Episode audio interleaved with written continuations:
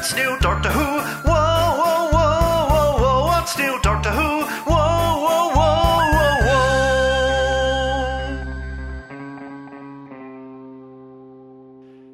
Allons-y. Ich habe lange drüber nachgedacht, wie ich anfangen will und ähm, irgendwie fiel mir mit als erstes ein, vielleicht mit diesem Spruch vom zehnten Doktor anzufangen. Äh, dann dachte ich mir, vielleicht ist das zu offensichtlich, aber es ist mir auch nichts Besseres eingefallen, um echt zu sein. ähm, ja, wie schön, dass noch jemand zuhört hier ganz spontan. Ähm, mein Name ist Johannes Klahn und äh, anders als bei uns im Onscreen Podcast oder ähm, in unseren Recaps oder ähnlichen, bin ich, äh, ja, sitze ich hier alleine heute und äh, habe auch den anderen noch gar nichts von meinem Plan erzählt. Denn ja, ich bin von uns dreien aus dem Onscreen Podcast der Einzige, der Doctor Who verfolgt. Und ähm, ja, ich habe mich schon länger jetzt auf die neue Staffel gefreut, die jetzt gerade be äh, ja, beginnt in Deutschland auch äh, ausgestrahlt zu werden. Also äh, ich glaube auf Fox Germany immer donnerstags ab 31.01. Äh, das war jetzt zum Zeitpunkt der Aufnahme gerade gestern und einen Tag später dann immer äh, schon bei Sky und so weiter greifbar. Und da habe ich jetzt gerade reingeguckt heute und dachte mir, nachdem ich die Folge gesehen habe, eigentlich wäre das doch ganz cool, einfach nochmal ein bisschen drüber reden zu können, einfach mich selbst ein bisschen artikulieren zu können über die Dinge, die ich gesehen habe, die mir gefallen haben oder vielleicht auch nicht oder wie ich überhaupt gerade denke darüber, denn naja, Doctor Who ist so ein Franchise, was ich doch sehr, sehr schön finde und ähm, ich fände es schade, was das wahrscheinlich unkommentiert zu lassen. Und außerdem gibt es noch ein paar schöne, schöne äh, Drops an Content, die das Ganze rauswirft, nicht wahr? Nein, also in dem Sinne, das ist die, äh, die kleine Recap äh, für die erste Folge der elften Staffel Doctor Who. Ähm, ich habe mir gedacht, diese Recap, wie man es wahrscheinlich schon am am äh, Eingangsjingle gemerkt hat, diese, äh, diese Recap What's New Doctor Who zu nennen. Und naja, das äh, ist so das Konzept, was jetzt vorliegt. Ich denke, ich werde ähm, für alle, die jetzt kein Doctor Who hör, äh, schauen äh, und jetzt reinhören, ähm, ich, ich denke, ich werde viel spoilern. Also ich habe jetzt nicht so Lust, das Ganze so auf Empfehlungen oder sowas auszulegen, sondern wirklich mehr so, wer, wer auch Doctor Who guckt und Lust hat, ähm, nochmal seine andere Meinung dazu zu hören, der kann sich damit ja mal auseinandersetzen, was ich vielleicht dazu denke. Ja, das ist so der grobe Fahrplan. Ähm, und mal schauen, wo es uns jetzt hintreibt in den nächsten Minuten. Ich glaube, ähm, ein guter Ansatzpunkt ist erstmal zu sagen, so Doctor Who, wie gesagt, ist ein Franchise, das ich schon länger verfolge. Ähm, auch sehr gerne verfolge. Ist auch eine der wenigen Serien, die ich immer mal wieder gucke, also wo ich immer mal wieder Staffeln durchgucke. Ähm, ich habe es eher weniger ansonsten. Äh, in den meisten Fällen ist es tatsächlich eher so, dass ich ähm, ja, dass ich gute Serien einmal gucke und dann erstmal daran gesättigt bin. So, es dauert dann meistens eine ganze Zeit, bis ich irgendwann wieder dazu komme, schmeiße nochmal an. So, und Doctor Who, wie gesagt, hat mich bisher immer wieder so zurückgezogen. Ähm, Leider, leider gibt es auf, äh, auf Sky nur die neueren Staffeln und also jetzt auch gerade die neueste und auf Netflix, was ich habe, nur die Staffeln, also ab Staffel 5 beziehungsweise ab Doktor Nummer 11 mit Matt Smith dann alles zu sehen. Und die Staffeln von New Who, muss ich dazu natürlich sagen, ähm, also ab Christopher Eccleston neunter Doktor und halt die, der gesamte Run von Doktor Nummer 10, David Tennant, der ist leider gerade nicht greifbar und äh, ich habe eigentlich so Lust, die mal wieder zu schauen. Und äh, ja, insofern, also ich verfolge dieses Franchise jetzt so seit, müssen auch schon wieder fast fünf, sechs Jahre sein, ähm, als ich das erste Mal drauf gestoßen bin. Ähm, ich habe mich mit den alten Doctor Who-Sachen noch nicht auseinandergesetzt. Ich weiß, dafür wird es wahrscheinlich viel Schelte geben von den von den Hardcore Whovians, ähm, die sagen, man muss schon alles gesehen haben davon. Ähm, ich habe einfach die Chance irgendwie noch nicht so gehabt oder mich nicht so damit auseinandergesetzt, um, zu, um die Chance zu suchen dafür. Vielleicht wird das nochmal passieren, früher oder später. Ähm, ja, ich habe damals angefangen, Doctor Who zu schauen, weil einfach ähm, ein, ein nicht unerheblicher Teil meines Freundeskreises schon Doctor Who geschaut hat, in großen und, und sehr enthusiastischen Mengen und immer wieder davon erzählt hatten und so, ja, das sollte man mal schauen und so weiter. Und habe dann halt irgendwann einfach mal, als es damals dann greifbar war im Netz, ähm, damals gab es das noch auf Netflix, ähm, habe ich dann irgendwie gedacht, weißt du was, fängst du mal an, mal gucken, wo das Ganze hinführt. Und habe dann mit der ersten Staffel New Who sozusagen angefangen, Christopher Eccleston. Und ich muss sagen, es hat damals bestimmt fünf, sechs Folgen gebraucht, bis ich das Gefühl hatte, ich, es interessiert mich, dass ich weiter dranbleibe. Denn gerade die erste Staffel äh, von New Who ist doch sehr. Also generell ist das eine Serie, wo ich immer wieder denke, ähm, ich kann super verstehen, wenn Leute damit einfach nichts anfangen können. ähm, aus den verschiedensten Gründen, seien es halt manchmal so die cheesy Villains, seien es die Plotlines, die manchmal, ähm, die sich einfach selbst nicht sehr ernst nehmen und, und gerade auch was so ähm, Paradoxa und, und Logiklücken und sowas angeht, ähm, auch immer wieder hervorzuheben sind. Oder wie unser Frederik aus dem Podcast, der einfach selbst sagt, er, er mag einfach nicht, wenn mit Time Travel, mit Zeitreisen so viel rumgespielt wird. Ähm, ich kann das als nachvollziehen, aber ich glaube, wenn man sich so ein bisschen einlässt auf diese Verrücktheit der Serie, auf die Vielseitigkeit, die ähm, gerade auch durch die verschiedenen Doktoren immer aufkommt, ähm, ja, da kann man dann doch eine, eine sehr spannende Sache drin finden. Und ja, ich habe damals angefangen zu schauen. Ich habe relativ, also wie gesagt, so fünf, nach fünf, sechs Folgen dann relativ gut den Zugang gefunden zur Serie. Bin dran geblieben. Ähm, Gerade auch Rose Tyler, ähm, der Companion des neunten Doktors damals, war halt so ein schöner Zugangspunkt für mich, um, ähm, ja, um, um irgendwie dran zu bleiben an der Serie. Und auch über die besonders schlechten Effekte der gerade noch der ersten Staffel New Who so hinwegzusehen. ähm, ja, und dann war es natürlich nach der ersten Staffel dann schon vorbei mit Christopher Ecclestons Doktor und es gab die erste Regeneration. Und rückblickend natürlich immer eine seltsame Sache, dass so der erste Doktor nach langer Pause, der dann kam, Christopher Eccleston auch nur eine Staffel da war, hat natürlich irgendwie damit zusammengehangen, dass er sich mit der BBC mehr oder weniger überworfen hat, so ein bisschen. Ähm, aber ich muss sagen, für mich damals war das halt schon so, wo ich gedacht habe, okay, das, diese Regeneration war halt ein Element, von dem ich mal gehört hatte und auch so im Groben wusste. Aber das am Ende der ersten Staffel auch zu sehen, hat so ein bisschen für mich damals den Eindruck vervollständigt, dass ich jetzt jetzt habe ich so die komplette Doctor Who-Erfahrung mal so in den allen Grundzügen erlebt, halt von, ähm, von, von seinen Companions über seine halt Reisen durch Raum und Zeit im All und die Daleks und die Cybermen und alles irgendwie so ein bisschen einzusaugen und halt das Ganze abzurunden mit halt einer Regeneration und einem neuen Doktor, weil das halt genau auch dazu gehört. Und insofern war das irgendwie ganz gut. Rückblickend, nachdem ich die Staffel dann irgendwann später nochmal gesehen habe, muss ich sagen, ich hätte doch gerne noch mehr von Ecclestons Doktor gesehen. Also ähm, Doktor 9 äh, ist, äh, gerät ja leider immer so ein bisschen in den Schatten. Ähm, so, und auch wenn ich persönlich immer noch Doktor 10 auch am besten finde. Ähm, ich finde, er ist trotzdem, also Doktor 9 ist auf jeden Fall sehr, sehr, ähm, ja, sehr, sehr vorzeigbar. Und dann ging halt der David Tennant Run los und das ist halt der Doktor, mit dem ich mich damals am, also wo ich am meisten mit der Serie anfangen konnte, wo ich mich am meisten mit identifiziert habe.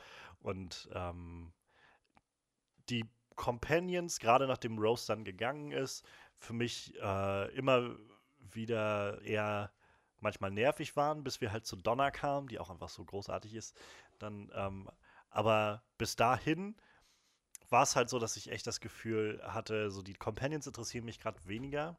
Ähm, was irgendwie einfach cool ist, ist der Doktor, der unterwegs ist. Und gerade da kamen ja dann auch so sehr, sehr markante Folgen bei rum. Also ich meine, ähm, Don't Blink ist immer noch so eine der krassesten Folgen, die immer wieder hervorgehoben wird, auch immer wieder empfohlen wird, so neuen Zuschauern, so guck dir mal die Folge an und wenn die dir gefällt, dann, dann äh, ist Doctor Who was für dich.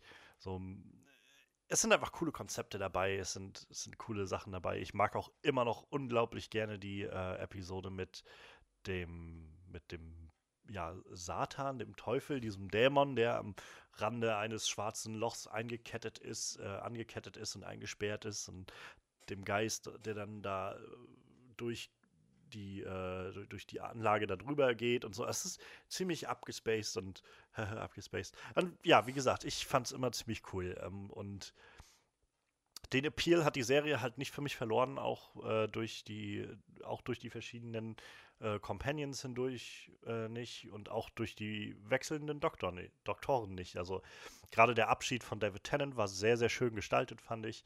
Ähm, war ja auch ein sehr, sehr langer Abschied. Also da gab es ja dann, glaube ich, sehr, sehr viele Specials, wenn ich mich recht erinnere, dann nochmal so Weihnachtsspecials, die sich gehäuft haben, um so diesen letzten Hang an Tennant nicht zu verlieren. Und ja, und dann kam Matt Smiths Doktor ähm, und Stephen Moffat hat dann von Russell T. Davis die, äh, die, die, das Lenkrad übernommen hinter den Kulissen. Und ähm, ich mochte, also ich mag auch Matt Smiths Doktor immer noch sehr gerne. Ich gucke auch da immer noch gerne rein. Ich muss sagen, ich glaube, ich weiß, er wird von vielen sehr, sehr hoch gehalten. Auch in meinem Freundeskreis sind viele Whovians dabei, die Matt Smiths Doktor mit am besten finden.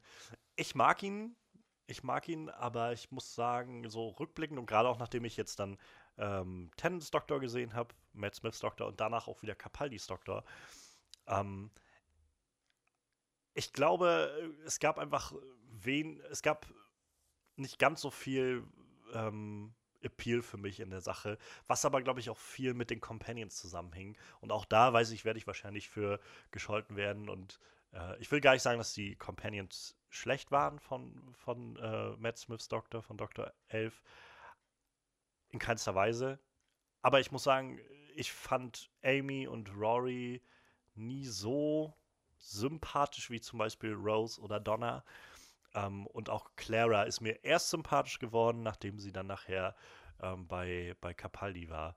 Ich fand dafür halt die, die ganze River Song-Geschichte unglaublich kreativ und spannend, dass sie die so gegeneinander erzählt haben, so die Zeitströme sich quasi gegeneinander verlaufen haben. So, das ist halt, wo man wieder merkt, dass kreative Leute da sind, am, am, äh, da am, am Ruder sind. Aber ich finde, man merkt auch immer wieder, gerade ab Matt Smiths Lauf dann, wie sehr ähm, Stephen Moffat halt gerne den Twist hat und die Überraschung hat und dafür dann aber auch ja, Loophole über Loophole über äh, Logiklücke äh, in Kauf nimmt. Ähm, das hat mich dann manchmal schon ein bisschen frustriert. Und es gibt tatsächlich auch nicht so viele interessante weibliche Charaktere, die, ähm, die Moffat geschrieben hat, meiner Meinung nach. Naja, Matt Smiths Run durchgewesen, auch wundervolles äh, Special, mit dem er verabschiedet wurde. Und natürlich das 50-Jahre-Special, wo wir ähm, Tennant und Smith und dann von, von äh, John Hurt, den, den Kriegsdoktor, gespielt sehen. Auch das Special mag ich auch unglaublich gerne und gucke es auch immer wieder gerne durch. Und dann kam Capaldi. Und Capaldi war so, an, an dem Punkt war ich dann, wo ich dachte, ich mag dieses Franchise einfach sehr gerne. Da kam damals auch dann die erste Episode von Capaldi bei uns im Kino. Habe ich mir angeguckt mit den Whovians aus meinem Bekanntenkreis. Und ich war tatsächlich mit einer der ersten, die gesagt haben, oh, mir gefällt dieser Doktor. Also ich, äh, ich weiß, für viele wird er erst so ab Staffel ähm, also ab seiner zweiten Staffel, ich muss ich kurz überlegen, das müsste dann bap, bap, bap, 9 sein. Ähm, dass er erst so ab Staffel 9 wirklich interessant wurde. Ähm, ich fand ihn davor schon interessant, einfach weil mir auch dieses, dieser Kontrast gefallen hat. Also wir hatten mit Tennant nur schon irgendwie so einen sehr, sehr, ja, sehr offenen Doktor, der irgendwie unglaublich gerne Leute umarmt hat und äh, wir hatten halt schon mit Tennant einen sehr offenen Doktor, der Leute gerne umarmt hat und sehr fröhlich immer drauf war. Und Matt Smith hat da nochmal so eine, so eine Schippe Jugendlichkeit mit draufgelegt. Und es war, fand ich, eine erfolgreiche und, und, und sehr spannende Abwechslung halt zu sehen, dass wir so einen Doktor kriegen, der halt so ein bisschen älter ist, so ein bisschen griesgrämiger ist, so selbst ein bisschen verschlossener sich auch zeigt. Ähm, und das haben sie dann natürlich ein bisschen weiterentwickelt über die äh, kommenden Staffeln, was ich auch sehr begrüßt habe. Aber das hat dazu geführt, dass ich dann ab Capaldi, also gleich relativ von Anfang an Capaldi sehr, sehr interessant fand. Ähm, und Capaldis Staffeln sind für mich immer noch so ein bisschen so ein Mysterium in gewisser Weise, denn ich also ich war sehr überrascht am Schluss dann, so in den, den letzten eineinhalb Staffeln ungefähr, als Capaldi dann noch da war, wie sehr mir der Capaldi-Doktor ans Herz gewachsen ist. Seine Art und Weise, ähm, ja, sich zu artikulieren, ist einfach auch wunderschön gewesen. Und auch so diese Kleinigkeiten. Also ich selbst, ich als, oder ich selbst als Musiker, ähm, fand halt auch gerade dann nachher so diese, diese kleine Rockstar-Phase, die er hatte, irgendwie sehr schön, dass er dann ab und an die E-Gitarre rausgeholt hat oder sowas. Und ähm, es hat einfach das Ganze unglaublich rund gemacht für mich von Capaldi, das Bild. Und umso trauriger fand ich halt seinen, seinen Abschied nachher. Der, der ging mir näher als der Abschied von Matt Smith tatsächlich. Aber bei Capaldi kam halt für mich tatsächlich dazu, dass mir die, äh, die Companions äh, auch nicht so viel gegeben haben. Also Clara wurde halt interessanter, fand ich, aber auch so ein Stück weit, also es gab dann irgendwo den Punkt, wo ich das Gefühl hatte, so langsam ist irgendwie genug Clara gewesen. So, ich meine, man ist es halt von Doctor Who gewohnt, ab einem gewissen Punkt, dass die Doktoren wechseln. Und ähm, äh, dass die Doktoren wechseln und natürlich auch, dass die Companions immer mal wieder wechseln. So war es jetzt nur bei, vor allem bei Tennant, dass es da ja fast von Staffel zu Staffel irgendwie sich dann gewandelt hat. Ähm, und ja, ich weiß nicht, mir wurde das irgendwie, ab einem gewissen Punkt habe ich halt mich immer gefragt, wo soll das jetzt noch hingehen? So, das ist irgendwie, wurde es mir dann auch zu, mh, hm, zu offensichtlich manchmal, dass sie, dass sie einfach nur noch so eine Ehrenrunde drehen gefühlt. Und ähm, dazu kommt halt, dass die Stories auch nicht mehr so mich gekickt haben in, der, in den Staffeln. Also es gibt immer noch gute Folgen, aber es gibt halt auch echt Folgen, die ich beim wiederholten Schauen gerne überspringe. Also diese, ähm, die Folge mit den Bäumen, die einfach plötzlich über Nacht überall in, äh, in England wachsen, war das, glaube ich, oder in der ganzen Welt, ich weiß es nicht mehr genau, ich habe es halt vergessen, die Folge mit dem, mit dem Mond, der ein Ei ist. So, das sind halt so Sachen, wo ich halt immer mehr das Gefühl hatte, ah, Stephen Moffat versucht jetzt halt zu sehr gerade noch so den, den Twistmaster zu geben und halt kreative ähm, e Elemente sind halt immer wieder da. Ich finde die Folge mit der Mumie im Orient Express mache ich halt immer noch unglaublich gerne. Ähm, und auch die, äh, Zygonen-Invasion ist halt auch immer noch, also dieser Zweiteiler ist auch immer noch sehr, sehr toll. Aber davon ab bleiben, also sind bei mir wenig Folgen hängen geblieben, wo ich so das Gefühl habe, ja, das, das war jetzt wirklich cool und gut oder so. Im, was mir dann eher im, im, Kopf bleibt, sind halt so wirklich Capaldi-Momente, die einfach herausgestochen haben. Und naja, Clara ist dann gegangen ähm, zum Ende der äh, neunten Staffel. Ich war dann ehrlich gesagt ganz froh, so dass es das ist, also ich fand es okay. Es war jetzt nicht so, dass ich Clara gehasst habe oder so. Es gibt ja, glaube ich, so eine, so eine gewisse Gruppe an Fans, die mit Clara nicht viel anfangen können.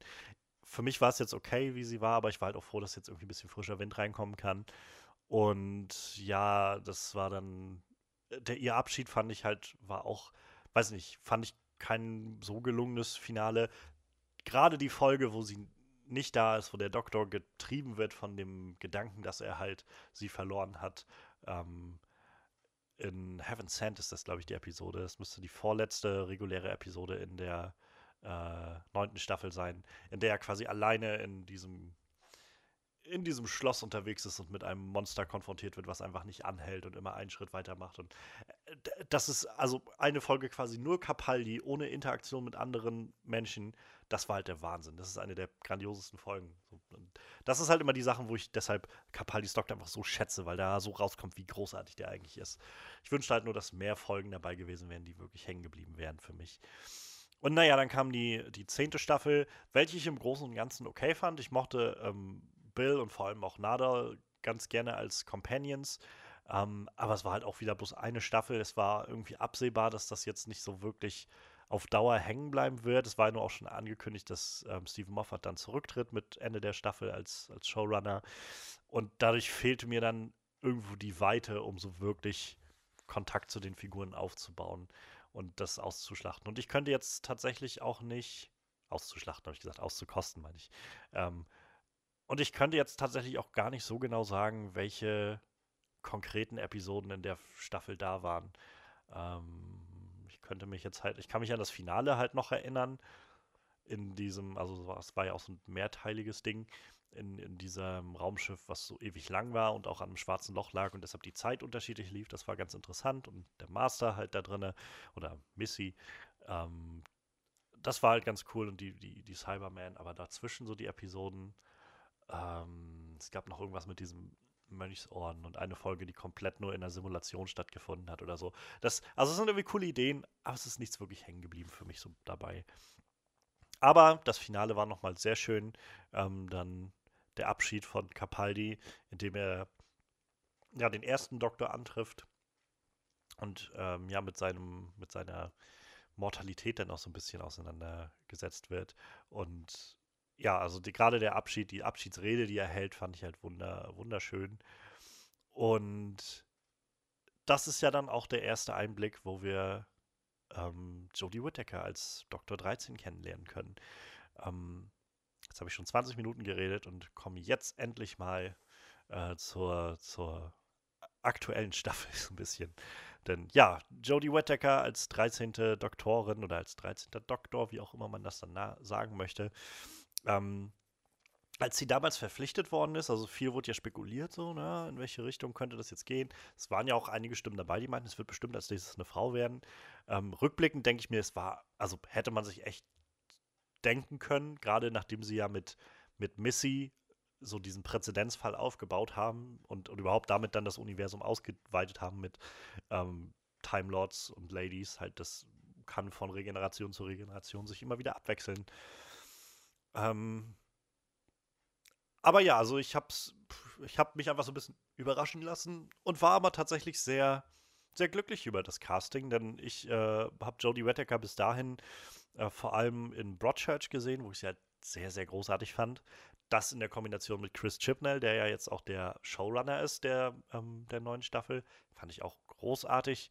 Ähm, also großartige Zeichen dafür. Ich, wie gesagt, Broadchurch ist wahnsinnig gut geschrieben und ähm, Jodie Whittaker ist halt in ihrer Rolle da drin auch sehr, sehr gut. Und ich war gespannt, wo das Ganze hingeht. Es gab dann ja die ersten paar Trailer, so kleine, kleine Schnipsel und Ankündigungen, wer dann der neue Doktor ist und so weiter.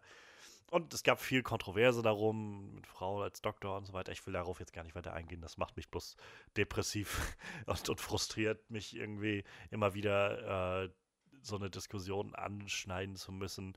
So, ich, ich finde gerade in einer Welt wie der von Doctor Who sollte das eigentlich keine Rolle spielen. So, das ist halt einfach nur normal. So, also das, das, da gibt es alle Möglichkeiten, das auszukosten. Und warum nicht? So, man kann damit ein bisschen frischen Wind reinbringen. Ja, und jetzt äh, ist die neue Episode, die erste Episode der elften Staffel auch endlich bei uns angekommen, nachdem sie dann schon vor ein paar Monaten in Großbritannien lief und in Amerika. Und ich habe versucht, also ich habe die ersten, bei den ersten paar Folgen ähm, der neuen Staffel noch immer so ein paar Schnipsel so über YouTube und so mir angeguckt und ab einem gewissen Punkt dann gesagt, so jetzt machst du Schluss, damit du dich äh, einfach selbst so ein bisschen drauf freuen kannst, wenn die Staffel dann in Deutschland anfängt. Und jetzt habe ich halt einen ersten Eindruck bekommen in der ganzen Folge mit Jodie Whittaker und den neuen Companions und dem neuen Style, den das Ganze auch so ein bisschen hat, dem neuen äh, auch Writing, das dahinter steht. Und wie gesagt, das war so der Anlass für mich, so einfach mal zu sagen, warum, warum nicht darüber ein bisschen reden. Ähm, die Folge, die erste Folge der neuen Staffel Doctor Who heißt The Woman Who Fell to Earth, also die Frau, die auf die Erde gefallen ist. Und das haben wir am Ende des, äh, des letzten Specials noch gesehen, in dem ähm, Capaldi regeneriert ist zu Jodie Whittaker, dass sie in der TARDIS stand und danach die TARDIS mehr oder weniger explodiert ist und sie aus der TARDIS gefallen ist und Richtung Erde gefallen ist. Und ja, wie das dann immer ist, ein schöner Cliffhanger. Die Folge jetzt, äh, die erste Folge, startet mit ähm, einem der neuen Companions, die wir kennenlernen in dem ganzen Ryan Sinclair, der, äh, der andeutet, also am Anfang gibt es einen kleinen Einblick in so ein YouTube-Video, wo er so eine Art Vlog betreibt und über eine ganz besondere Frau redet. Und natürlich ist die, die, die offensichtliche Assoziation jetzt da, dass er halt meint, er hat die, die Doktorin, den neuen Doktor sozusagen getroffen. Ähm, aber es äh, stellt sich natürlich im Laufe des Ganzen dann raus, dass das vielleicht nicht alles so eindeutig ist. Ähm, aber dann steigen wir halt wirklich ein mit ihm, äh, wie er eine Fahrradfahrstunde bekommt von seiner Großmutter und äh, ja, deren neuem Ehemann, Graham. Und nachdem er da so ein bisschen scheitert, findet er dann ein, ein außerirdisches Objekt im, äh, im, im, Wald irgendwo und äh, tippt mehr aus Neugier als aus allem anderem auf seltsame äh, Leuchtlinien, die er da, die er dann da sieht.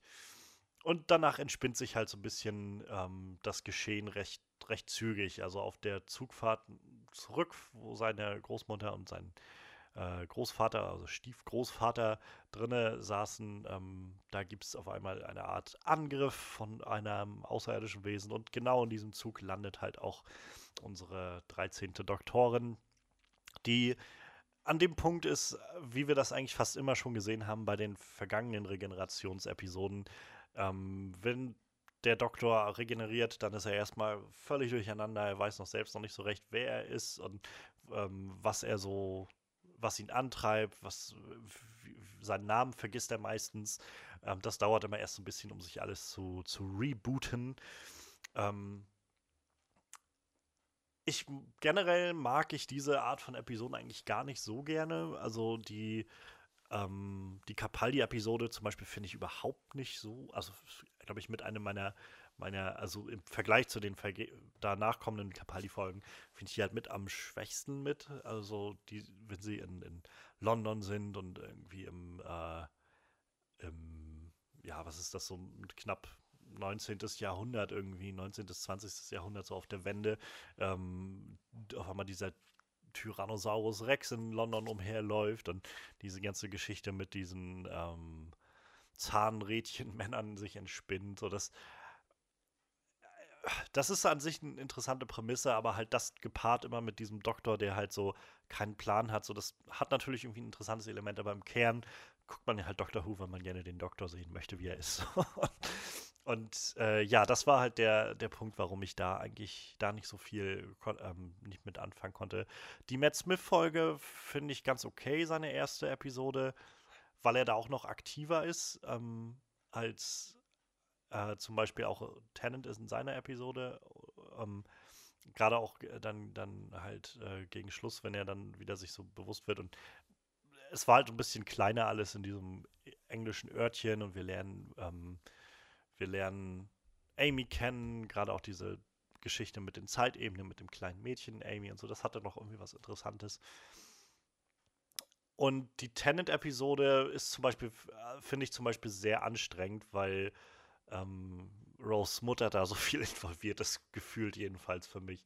Und dass äh, einfach der Doktor den Großteil dieser Episode einfach nur auf der Couch liegt und schläft. Finde ich halt auch sehr schade. Ich hätte mir da, also da wünscht man sich ja eigentlich da doch mehr Action irgendwie, also Aktion wirklich von dem Doktoren.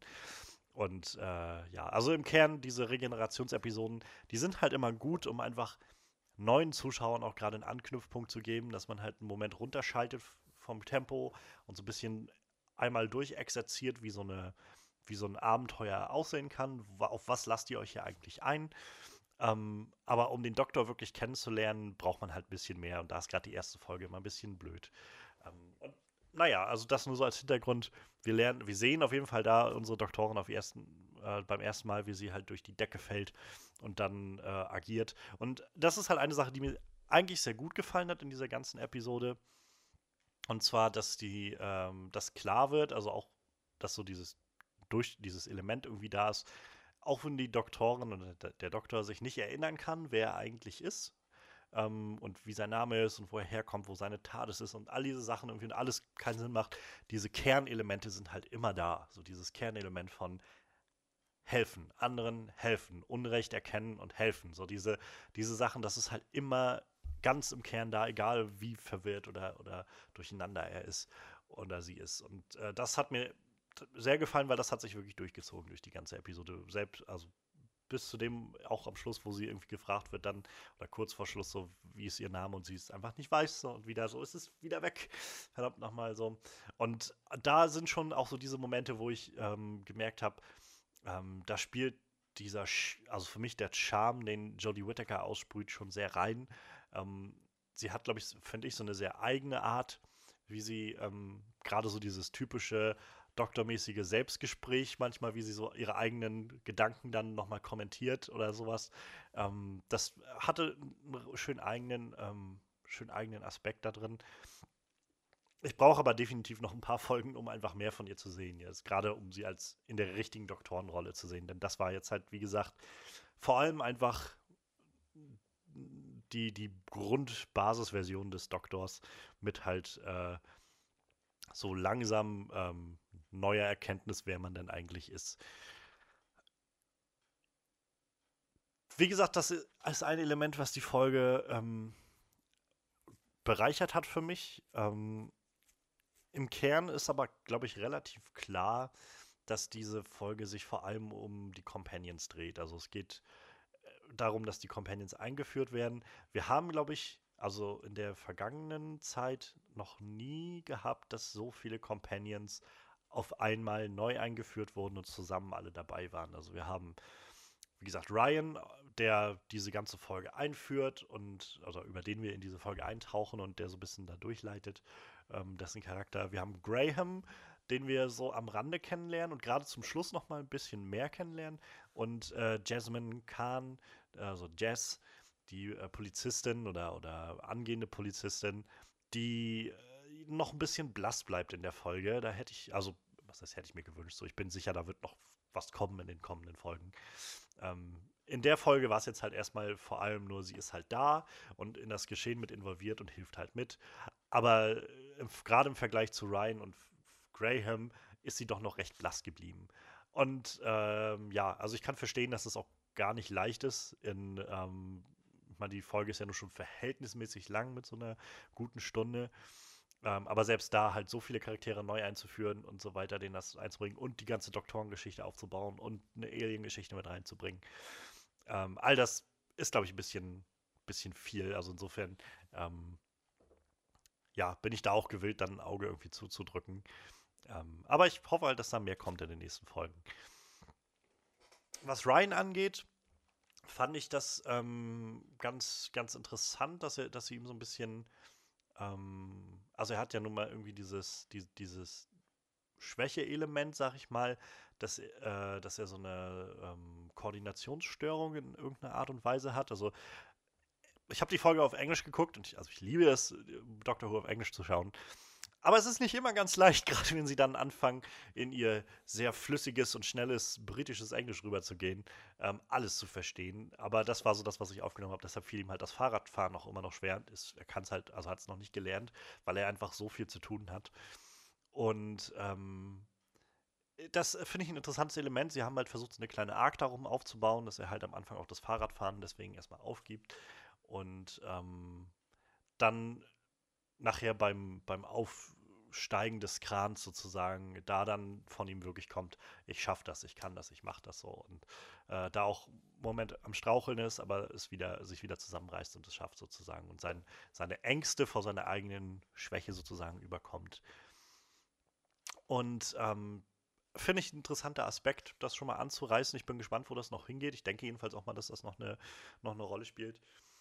Ähm, ja, und natürlich irgendwo das, das Element, dass seine Großmutter verstorben ist in der Folge. Also das ist ja, wird wahrscheinlich in den kommenden Episoden auch immer noch mal ein großer Antriebspunkt sein und, und äh, ja, Anhaltspunkt sein für die weitere Entwicklung von Ryan, aber halt auch Graham. Denn Graham ist ja nur der, der zweite Ehemann von, äh, von der Großmutter, von Grace. Und ähm, ja, also ich, äh, ich, diese Story hat für mich nicht so ganz funktioniert. Also es war mir halt irgendwie, äh, das ist halt ein bisschen das Problem, wenn man halt alles im Hintergrund schon immer liest. Ne? Mir war natürlich schon klar, dass die drei die neuen Companions sind, also Jasmine, Graham und Ryan. Und ich konnte mir irgendwie nicht vorstellen, dass sowohl Ryan als auch Graham beide sagen, okay, dann lassen wir, ne, ich lasse meine Frau und du lässt deine Oma einfach zurück und wir gehen auf Reise mit der neuen Doktorin. Ich bin halt stark davon ausgegangen, dass sie stirbt. Und äh, deshalb kam dann nie so wirklich das krasse Schockgefühl auf oder so für mich.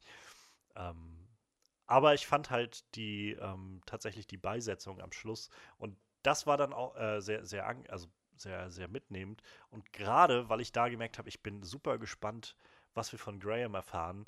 Ähm, ich kann mich nicht erinnern, dass Doctor Who sich schon mal mit so, ähm, also so, ich sag mal, reale, in Anführungszeichen, reale ähm, und vor allem ernste Plot-Elemente wie halt Krebs mit involviert hat in seine Geschichten. Das ist halt, dass er dasteht und sagt halt, naja, ich habe halt, ich habe halt Krebs gehabt. Ich bin jetzt gerade noch in der Phase, wo, wo wir halt irgendwie immer noch Also hoffen, dass er nicht, noch nicht wieder zurückkommt.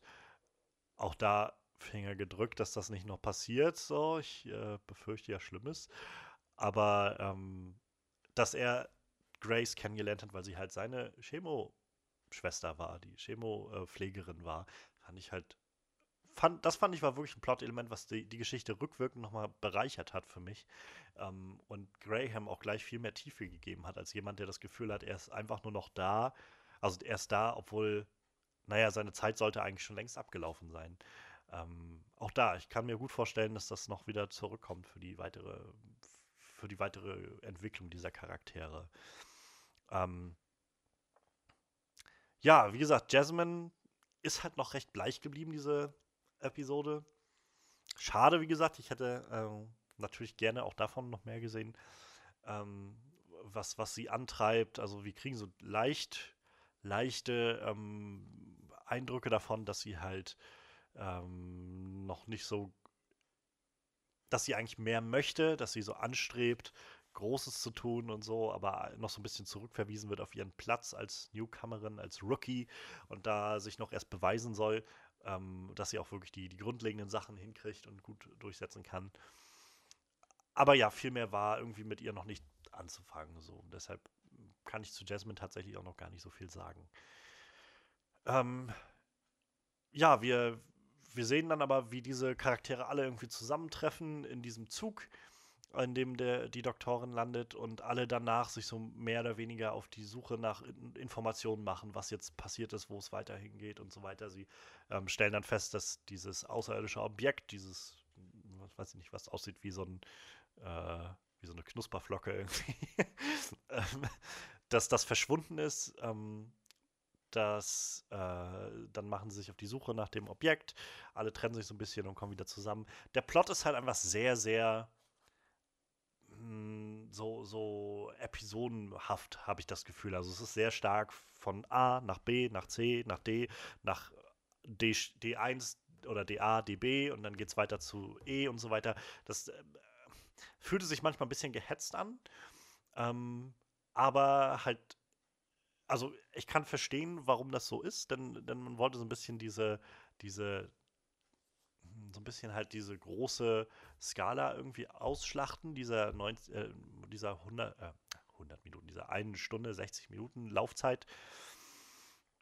Und äh, so, so ein bisschen halt allen Charakteren auch was zu tun geben und se sehen, wie die halt zusammenarbeiten. Und das fand ich halt tatsächlich auch sehr angenehm zu sehen, wie die halt zusammen dann sich auf die Suche nach äh, Hinweisen gemacht haben und äh, Graham irgendwie seine Busfahrer-Kollegen ähm, angehauen hat. Ähm, wie gesagt, Jasmine, die dann im Polizeirevier war und da dann bloß abgewiesen wurde. Grace, die bei den Krankenschwestern war und da was rausfinden wollte.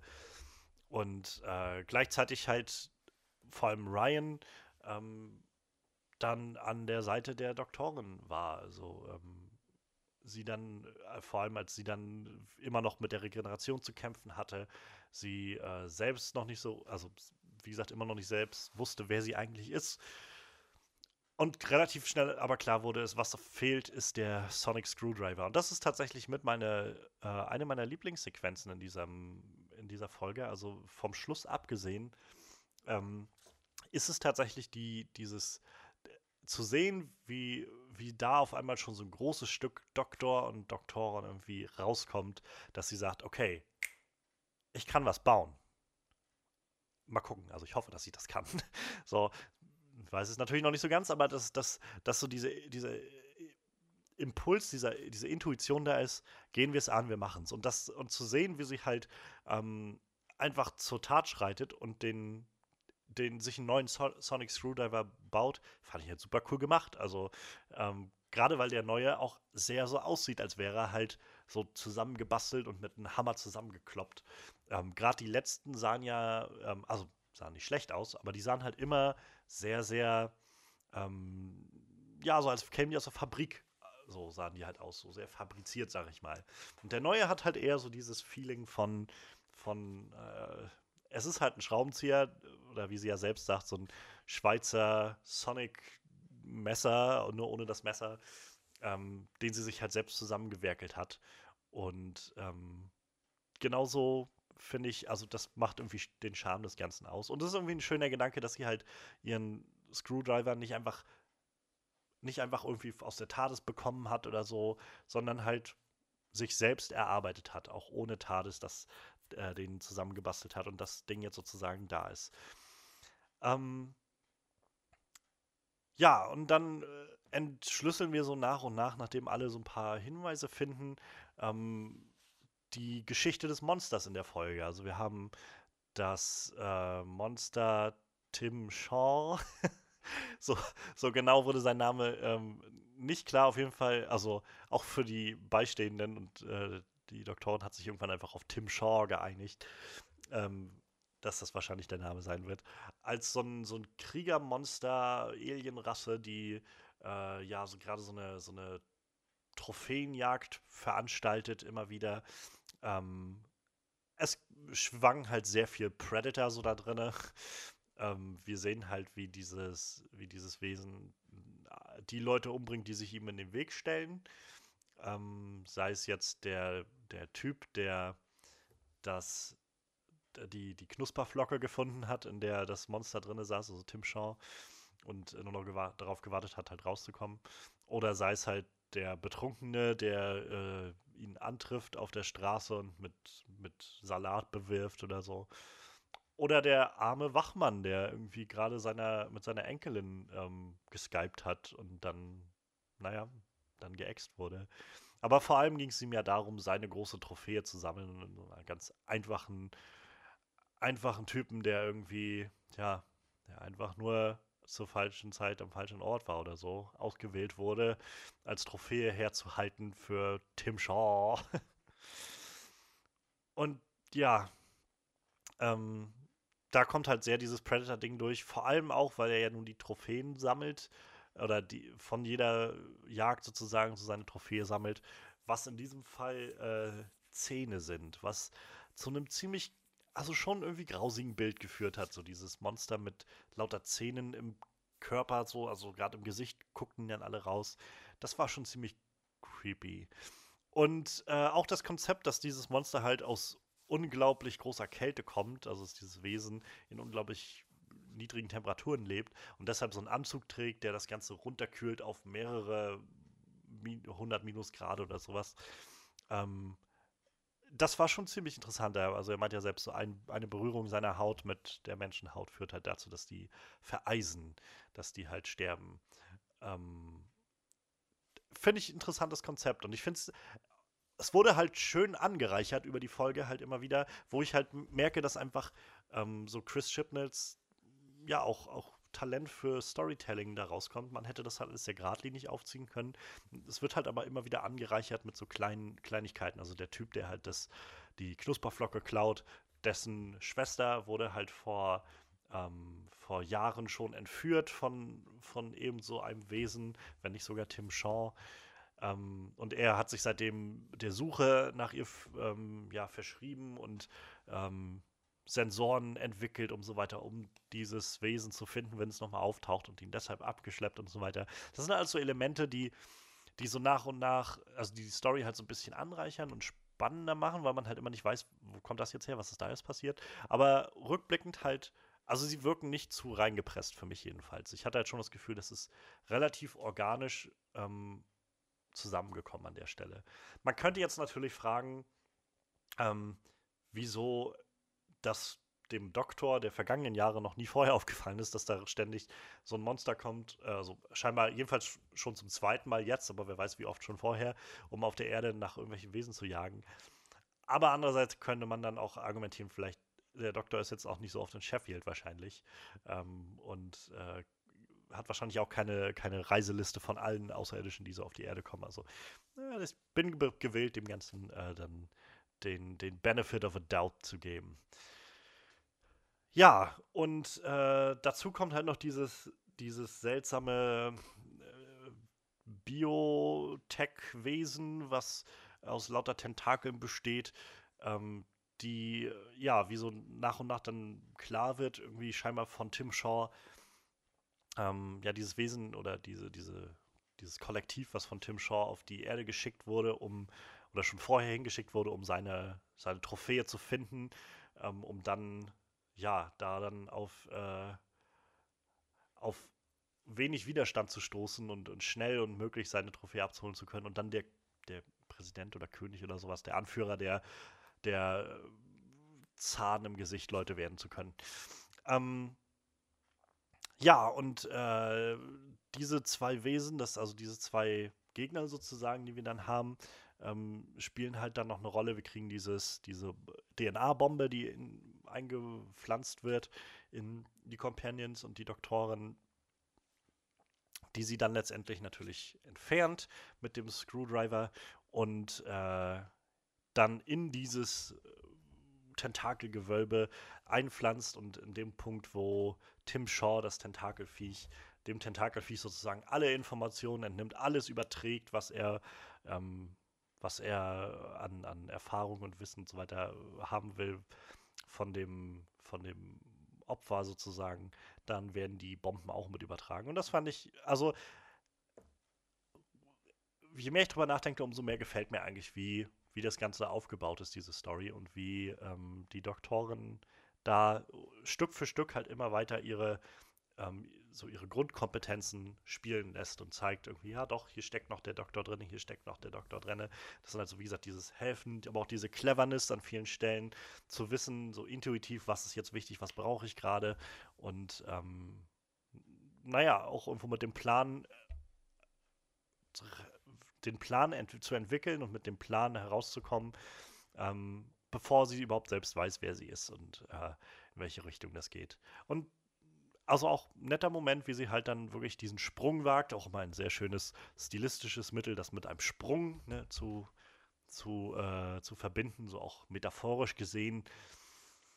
Ähm, und dann halt als Doktorin hervorkommt auf der anderen Seite und sagt so, jetzt weiß ich, wer ich bin. Ich bin die Doktorin oder der Doktor. The Doctor, sagt sie ja bloß. Ja, und dann entspinnt sich halt so ein bisschen dieser Kampf. Sie äh, macht ihr kleines, sie versucht ihn auch wieder sehr doktortypisch. Erst ist halt, es geht halt nicht darum, immer sofort alle umzubringen. Immer noch ein Element, was ich so liebe an Doctor Who.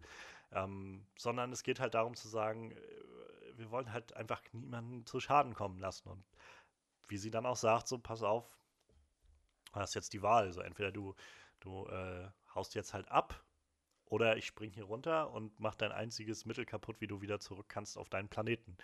Und er versucht dann halt gegenzusteuern, zu sagen, ja, dann bringe ich euch halt alle um. So, und äh, naja, dann sagt sie selbst, du hast es dir selbst ausgesucht, ähm, hast dann die Bomben in deinem eigenen Körper gezündet, ohne dass du es natürlich wusstest, aber fand ich halt ein nettes Element. So. Also fand ich schön, dass, die, dass es immer noch da ist, dass man halt nach wie vor sich nicht zu sehr auf ähm, auf Action und Bombast, Bombast gleich stützt. Und ähm, der, der Typ, der ja dann gefangen genommen wurde von, ähm, von Tim Shaw, äh, stößt Tim Shaw dann, während er da anfängt zu bluten und so, auch von der, äh, von, vom Kran runter. Und auch da schaltet Doktorin wieder ein und sagt, du hattest kein Recht, das zu tun. So, du, du, du hattest, Tim Shaw konnte sich noch retten, aber das war halt irgendwie nicht Sinn, also das spielt ja nur keine Rolle, ob er sich retten konnte oder nicht. So, das, äh, nur weil dein, dein, dein intuitiver äh, oder dein, dein intentionierter Mordversuch nicht aufgegangen ist, heißt das nicht, dass es das irgendwie besser macht, dass du den umbringen wolltest. So, das ist halt, und das ist wieder, ich mag dieses Element von Doctor Who zu sagen, du kannst nicht immer Gleiches mit Gleichem äh, bekämpfen oder sowas. Das geht einfach nicht, gerade wenn es um so Sachen geht wie Mord und Totschlag und Grausamkeit und Gewalt. Und äh, all diese Sachen sind noch da in Doctor Who und umso mehr habe ich halt das Gefühl, dass das, was die Folge, glaube ich, erreichen wollte, halt funktioniert hat. Mir zu sagen, Leute, die, der Grundbasisstock, was einen Doktor ausmacht, ist halt nach wie vor in Jodie Whittaker da ich meine, ich habe mir wegen Jodie Whittaker sowieso keine Sorgen gemacht, aber auch mit Chris Chibnall als neuem Showrunner ist auch dieser Grundschock noch da an, an Elementen, an, äh, an Charakteristika, die den Doktor halt außergewöhnlich machen. Und ja, das äh, gibt mir Mut und Freude irgendwie jetzt. Also ich bin jetzt gerade nicht betrübt, in die weiteren Folgen hineinzugucken in den nächsten Wochen. Jetzt, es wird mal wieder eine Serie, wo ich dann Woche für Woche sitzen muss und mich äh, und immer warten muss, bis die nächste Folge kommt. Gerade diese Folge endet ja noch so ein bisschen wieder mit so einem Cliffhanger, nachdem sie ähm, dann sich selbst neu eingekleidet hat. Ich liebe auch das Outfit, was sie hat. Ähm, ich, ich mochte auch sehr das Outfit, muss ich sagen, als sie den, den, also sie rannte ja die ganze Zeit noch in den schon zerflissenen und kaputten und angekokelten äh, Dr. 12 Klamotten rum. Ähm, ich mochte sehr gerne auch das Outfit, was sie dann getragen hat, als sie den Screwdriver ähm, gebastelt hat. Also so dieses Hemd und diese Weste, das hat ja auch irgendwie sehr gestanden. Aber ich mag auch das neue Outfit sehr gerne mit den Hosenträgern und dem neuen Mantel. Es ist also ein bisschen, bisschen heller und, und ähm, ja, auch ein bisschen freundlicher auch mit anzusehen. Und äh, ja, nachdem sie dann zum Schluss irgendwie äh, einen Teleporter baut, um sie, um, um die äh, TARDIS zu finden und dann auf Senden drückt sozusagen, ähm, werden ja die anderen auch alle mittransportiert und sie schweben alle im All. Und selbstverständlich, das wird wahrscheinlich damit aufgelöst werden, dass halt die TARDIS dann um sie herum irgendwie sich, äh, sich, sich manifestieren wird oder sowas äh, materialisieren wird. Aber na, trotzdem. Erstmal ist das ein interessanter Cliffhanger, um äh, die Folge zu beenden.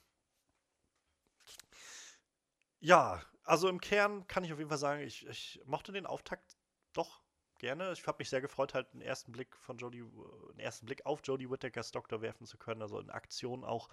Und auf die, äh, die Companions. Wie gesagt, Graham scheint, also macht mir schon mal sehr viel Freude auf mehr. Ähm, ich bin gespannt, wo Ryan sich halt noch weiterhin entwickelt. Ähm, und vor allem, dass wir ein bisschen mehr von Jasmine bekommen. Ich könnte mir vorstellen, dass das vielleicht schwierig wird, immer in allen Folgen das gut zu balancieren. Aber überhaupt die, die Aussicht auf so ein Team, also für gewöhnlich ist ja der Doktor doch eher ein Companion über ganze, also weite Strecken. Dann haben wir halt über Teile dann nachher Rory und Amy gehabt, aber auch da hat Rory immer wieder über weite Teile ausgestrichen gehabt. Ähm, und äh, selbst da war es halt so, dass die halt verheiratet waren und irgendwie noch ein bisschen oder verlobt waren und dann später verheiratet waren. Und dadurch war halt noch so ein gewisses anderes Verhältnis zwischen den beiden. Jetzt sind es halt nur drei Leute, die halt zwar irgendwie in, in, Verbindung miteinander stehen, aber die wir auch alle noch nicht kennen. Und ich bin super gespannt, wo das Ganze hinführt. Also, das ist jetzt so ein, wirklich so eine kleine, so eine kleine Entourage, die da um den Doktor herum ist und mit dem der Doktor oder die Doktorin dann unterwegs ist. Da freue ich mich drauf. Ähm, wie gesagt, ich habe so das Gefühl, äh, gerade wenn wir jetzt mal so ein bisschen auf so die Story und Chris Chibnalls ähm, Writing eingehen, hat nun auch die Folge geschrieben, wenn ich mich nicht täusche. Ähm, ich mag die, ähm, ich mag, wo halt der, dass der Fokus an vielen Stellen auf diesen persönlichen Elementen liegt. Also gerade, wie gesagt, diese ersten Folgen und besonders diese erste Folge mit, dem, mit der ersten weiblichen Doktorin und so weiter und all der Kontroverse rundherum hat halt viel Last zu tragen. Ähm, und sie wird nicht allen Sachen gerecht, so, aber ich finde, den Großteil kriegt sie gestemmt. Ähm, wir kriegen ja unter anderem, also wir kriegen unter anderem auch so ein paar Meta-Kommentare von den Charakteren mit, die mich jetzt nicht weiter stören, mir schon aufgefallen sind. Ich hoffe halt, es werden nicht noch mehr. So, ich brauche nicht jede Folge so Meta-Kommentare darüber. Das ist halt, macht euch keine Sorgen. Ich weiß, Neues ist, äh, ist ungewöhnlich und angsteinflößend, aber das muss nicht heißen, dass es schlechter ist oder so. Ich glaube, zwei Stellen. Also einmal am Anfang, als sie das erste Mal auftaucht, gibt es so einen Moment, wo sie darüber redet. Und ähm, am Schluss, also kurz vor Schluss, gibt es auch nochmal so einen Moment, wo sie halt sich als Doktor offenbart, was sehr, sehr meta klingt, wo es halt scheinbar auch darum geht, mit den, mit den Zuschauern zu reden. Und im Kern, also machen wir uns nichts vor, bei jeder Dok bei jedem Doktorenwechsel gibt es halt immer wieder diese, gibt es Leute, die dann auf einmal die Arme hochreißen und, oh, das ist nicht mein Doktor und so weiter.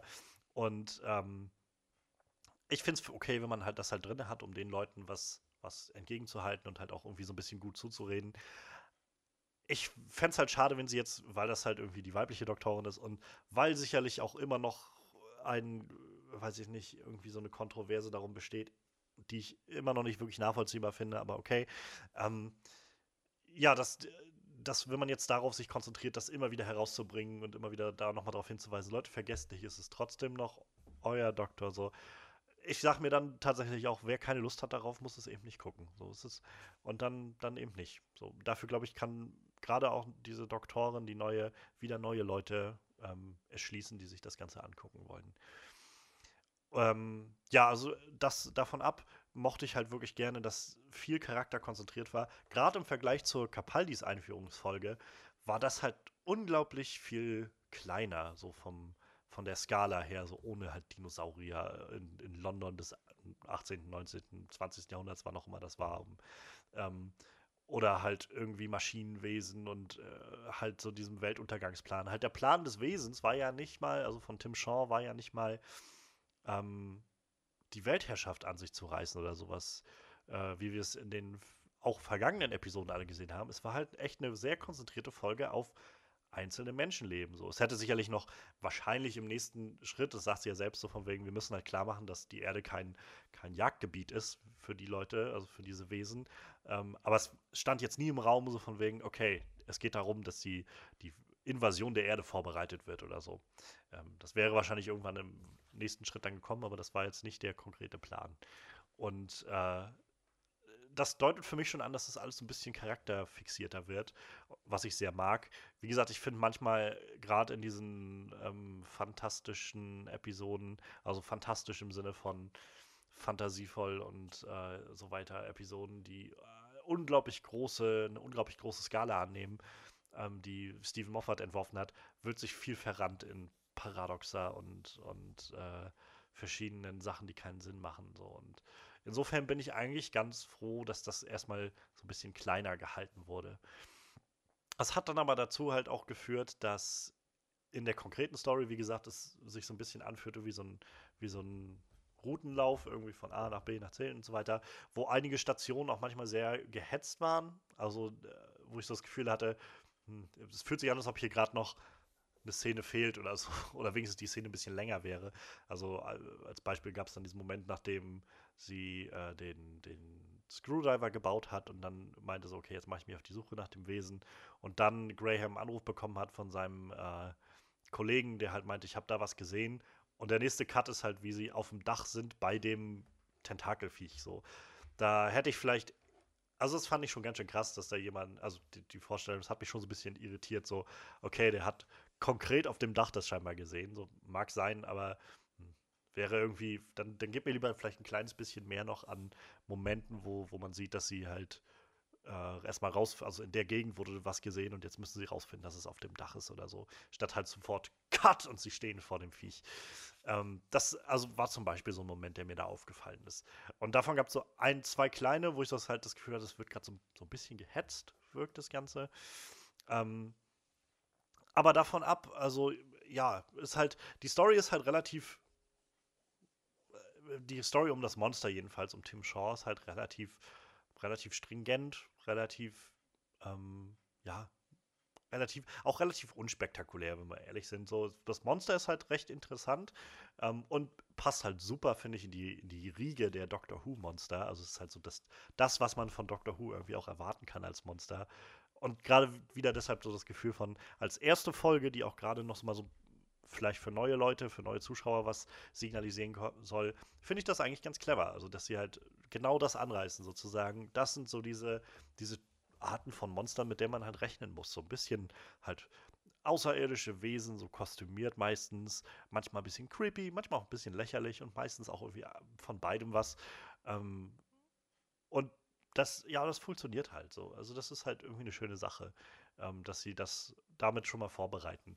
Wie gesagt, die Story an sich ist davon ab, aber halt, also es kommt nie so wirklich Spannung auf. Also für mich jedenfalls kam jetzt nie so wirklich ähm, markerschütternde und, und äh, quälende Spannung auf, ähm, weil es einfach sehr konzentriert ist, irgendwie, die ganze Folge darauf konzentriert ist, so viele verschiedene Dinge zu balancieren. Irgendwie diese Tim Shaw-Geschichte, die Doktorengeschichte überhaupt selbst und noch diese drei Companions plus die Großmutter von, äh, von Ryan. Und dadurch, ja, äh, es geht halt nicht so ganz auf, aber das muss ich halt, äh, muss man dazu sagen, das ist halt, also bei eigentlich jeder Episode, die ich bisher gesehen habe, die halt diese Post-Regenerationsepisode war, war das für mich so, dass ich halt das Gefühl hatte von, nee, ja, machen wir, okay, das, jetzt haben wir das abgehakt und jetzt bitte weitermachen mit den richtigen Abenteuern. Ähm, allein halt der Punkt, ich bevorzuge auch eigentlich, wenn meine Doctor Who-Geschichten lieber in der in der Weite des Alls spielen oder so, also auf anderen Planeten oder so, oder auch mal in der Vergangenheit. Ähm, insofern auch da, es, es ist halt, im Kern finde ich, ist es halt für eine, ist es so eine, diese, so eine typische Regen Nachregenerationsfolge. So genau das, was man irgendwie erwartet. Zu sehen, wie halt die Doktorin, der Doktor, also die Doktorin in diesem Fall, noch sehr durcheinander ist und so nach und nach wieder reinfindet. Hier haben sie halt schon doch deutlich mehr auch wieder rausspielen lassen über das Ganze. Und das hat mir halt sehr gefallen, zu sehen, dass sie halt einfach, wie gesagt, diese Skills noch hat, statt halt nur im Bett zu legen, die, weiß ich, zwei Drittel der Episode. Ähm, wir haben neue Companions kennengelernt, die sich ein bisschen anders anfühlen, die sich, wie gesagt, gerade so dieses Element mit, mit äh, Grahams Krebs, also das so, wo so durchkommt, also für mich jedenfalls, das sind scheinbar auch irgendwie recht reale Sachen, mit denen sich da auseinandergesetzt wird. Und äh, gerade nach so ver verschiedenen Fantastereien, die bei äh, Capaldis Doktor, so vor allem Stephen Moffats Run passiert sind, finde ich, ist das eine erfrischende Neuausrichtung, die die Serie durchaus vertragen kann. Also man, man gerade nach über 50 Jahren äh, und, und zig Staffeln, wenn man die uralten Sachen dazu führt, muss man auch irgendwie einfach so ein bisschen sich neu erfinden. Und gerade Doctor Who bietet das doch so an, mit diesen Regenerationen ähm, immer wieder frischen neuen Wind reinzubringen. Insofern kommen wir mal zum Abschluss, so, so langsam. Ähm, ich bin sehr gespannt, wo die ganze Reise hingehen wird. Die erste Folge, The Woman Who Fell to Earth, hat mir einen ersten kleinen Vorgeschmack gegeben auf Jodie Whittakers Doktorin und auf die drei Companions. Und diese vier Elemente, Doktorin und Graham, Ryan, Jasmine, sind gerade die Sachen, die mich halt wirklich interessiert machen an dem, was jetzt als nächstes passiert. Ähm ich bin gespannt, ob sie noch ein paar interessante neue Monster im Petto haben. Also Doctor Who ist ja eigentlich mal dafür bekannt, dass man äh, weiß ich nicht, so, sagen wir so Pi mal Daumen pro Staffel vielleicht so ein richtig cooles Monster kriegt, wo man so merkt, wow, da, das ist ziemlich creepy und, und krass und einfallsreich. Und der Rest ist meistens so wirklich Mon Monster der Woche und danach hat man es auch wieder vergessen. In die Kategorie fällt Tim Shaw für mich jetzt definitiv auch so. Es hat funktioniert für das Ganze. Ist jetzt aber auch nichts, was für mich irgendwie hängen bleibt als eins der typischen Doctor Who-Monster. So, ich meine, es ist sowieso schwierig, noch den Status, äh, Status von Daleks oder Cybermen oder sowas zu kriegen. Die, aber immerhin, die, äh, die, die äh, Weeping Angels haben es äh, geschafft und äh, die Silence vielleicht sogar auch so ein bisschen. Also insofern ähm, bin ich gespannt, was, was äh, Chris Chipnell da auf uns loslassen wird in den kommenden Folgen. Ähm, ja, ich hoffe, es geht halt ein bisschen mehr noch auf in die Weiten des Alls ähm, und auf andere Planeten. Da hätte ich auf jeden Fall Lust drauf. Und ich bin natürlich sehr gespannt, ähm, wie der ganze Ton sich noch verändern würde. Also wenn das Ganze sich tatsächlich noch so ein bisschen, naja, so ein bisschen, bisschen realeren Sachen annimmt, ich hätte kein Problem damit, wie gesagt. Ähm, Gerade dieser, wie gesagt, ich, ich komme immer wieder darauf zurück, aber dieser Moment, wenn es halt darauf, darum geht, dass irgendwie Graham Krebs durch hat und irgendwie jetzt gerade so in der, der Recovery-Phase ist, ähm, das finde ich so halt in einem guten Sinne uncharakteristisch für Doctor Who. Also das habe ich halt so noch nicht erlebt und ich finde es aber interessante Richtungen, in die man gehen kann mit dem Ganzen und die vielleicht auch andeutet, dass wir uns mit halt so ein paar, naja, realeren Sachen auseinandersetzen und wie gesagt, ich habe damit auch überhaupt kein Problem. Ich freue mich auch, wenn äh, Doctor Who, ich meine, das ist nun mal eine Serie, die sowieso schon immer für, äh, für halt, meine, was macht der Doktor? Es ist nichts anderes als irgendwie für, für Gerechtigkeit und, und, äh, und überhaupt Recht und, und Nettigkeit, never be cruel, äh, so dafür einsteht, einsteht, never be cowardly, always be kind, so diese Sachen, immer,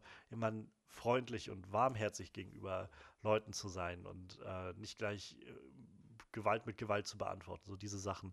Ähm, und das Ganze vielleicht mal auf einen, auf einen realeren Bezug zu bringen, warum nicht? Freue ich mich drauf. So. Generell haben die Staffeln von Doctor Who so viele tonale Wechsel immer wieder durchgemacht, mit, also jedenfalls mit Doktor, von Doktor zu Doktor. Ich finde, gerade zwischen, ähm, zwischen Tennant und äh, Matt Smith gibt es halt einen starken Bruch, also führt man da auch sehr den, den Wechsel zu Stephen Moffat und auch von ähm, halt jetzt ähm, Matt Smith zu Capaldi, finde ich, ist ein starker Bruch zu spüren, wie, wie anders sich auf einmal der Ton entwickelt des Ganzen. Und äh, jetzt deutet sich für mich schon mal ein anderer Ton an, aber so wirklich werde ich das erst einschätzen können, wenn die wirklichen Abenteuer losgehen. Ja, in dem Sinne, ähm, dass meine kleine Recap zur äh, momentanen, ja, zu, zur ersten Folge der neuen Staffel Doctor Who, The Woman Who Fell to Earth. Nächstes Mal geht's weiter mit der Folge The Ghost Momentum. Mon Mo äh, Quatsch. The Ghost Monument. So. Äh, The Ghost Monument. Ich bin gespannt, wie es weitergeht. Ähm, ich freue mich sehr drauf. Und ja, in dem Sinne, das ist so, äh, war jetzt die erste Episode von What's New Doctor Who. Lasst mich gerne wissen, was ihr von diesem Titel haltet. ähm, und generell natürlich auch, was eure Gedanken sind zur neuen Folge Doctor Who, ähm, zur neuen Staffel Doctor Who. Ähm, seid ihr der ganzen Sache auch so wohl wohlwollend wie, gegenübergestellt wie ich? Oder, oder, seht ihr das Ganze kritischer als ich? Konntet ihr damit nicht so viel anfangen? Habt ihr noch eure Probleme mit Jodie Whittaker ähm, als Doctor Who, beziehungsweise halt mit dem mit der bisherigen Inkarnation des 13. Doktoren? Wie gesagt, es dauert ja meistens sowieso ein paar Folgen, bis man sich an die, den jeweiligen neuen Doktor gewöhnt hat. Ich habe es bei allen Doktoren bisher gehabt, bei manchen schneller, bei anderen nicht so schnell. Und bisher deutet erstmal alles für mich darauf hin, dass ich gespannt bin, wo es weiter hingeht. Ähm, Glaube aber auch na, nach wie vor, dass das Ganze ein bisschen auch noch ein paar Folgen dauert, bis ich so ein wirkliches Gefühl dafür habe, was sie denn ausmacht. Ja, mein Gott, ich hatte nicht gedacht, dass ich so lange reden werde darüber, über die Folge. Ich dachte über, überhaupt über alles so, ne? Aber nächstes Mal sparen wir uns halt den ganzen Doctor Who-Werdegang, äh, den ich so durch habe. ähm, ja, das, wie gesagt, die erste kleine Episode zu What's New Doctor Who.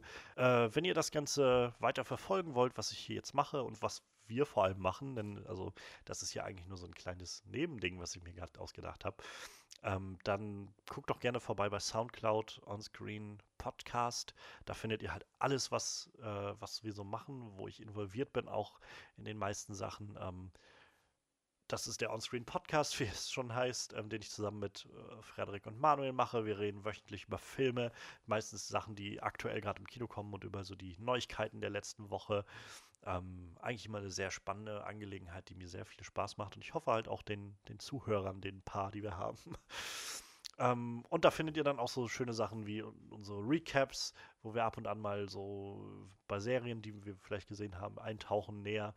Oder ihr findet unsere äh, On-Screen ähm, Specials da. Wir haben gerade vor ein paar Wochen unser Jahresrückblick-Special gehabt für 2018. Ähm, oder auch unsere ganz neuen Sachen, so wie sowas wie das äh, Netflix Roulette, so ein Audiokommentar, oder aber äh, unser On-Screen at Midnight, wo es bisher eine Folge von gibt, vielleicht sogar bald mehrere, mit so kleinen Interviews und, und lustigen Gesprächen, die wir einfach mit ein paar Gästen führen, ganz entspannt.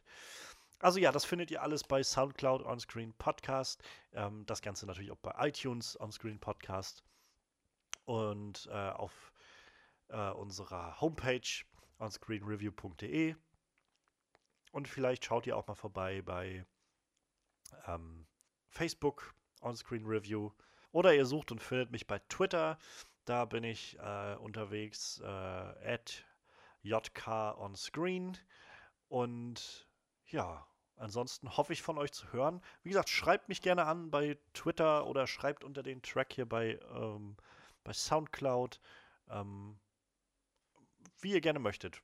Also, und erreicht mich einfach, wie ihr das wollt. Denn ich habe Lust, mit euch äh, zu kommunizieren. Und wenn jemand Lust hat und, und äh, ein guter Gesprächspartner ist, lade ich vielleicht auch gerne jemanden von euch ein, mit mir im Podcast über Doctor Who zu reden. Denn ja, Doctor Who ist immer eine angenehme Sache und ich freue mich schon darauf, nächste Woche wieder fragen zu können. What's new, Doctor Who? Macht's gut und bis dann.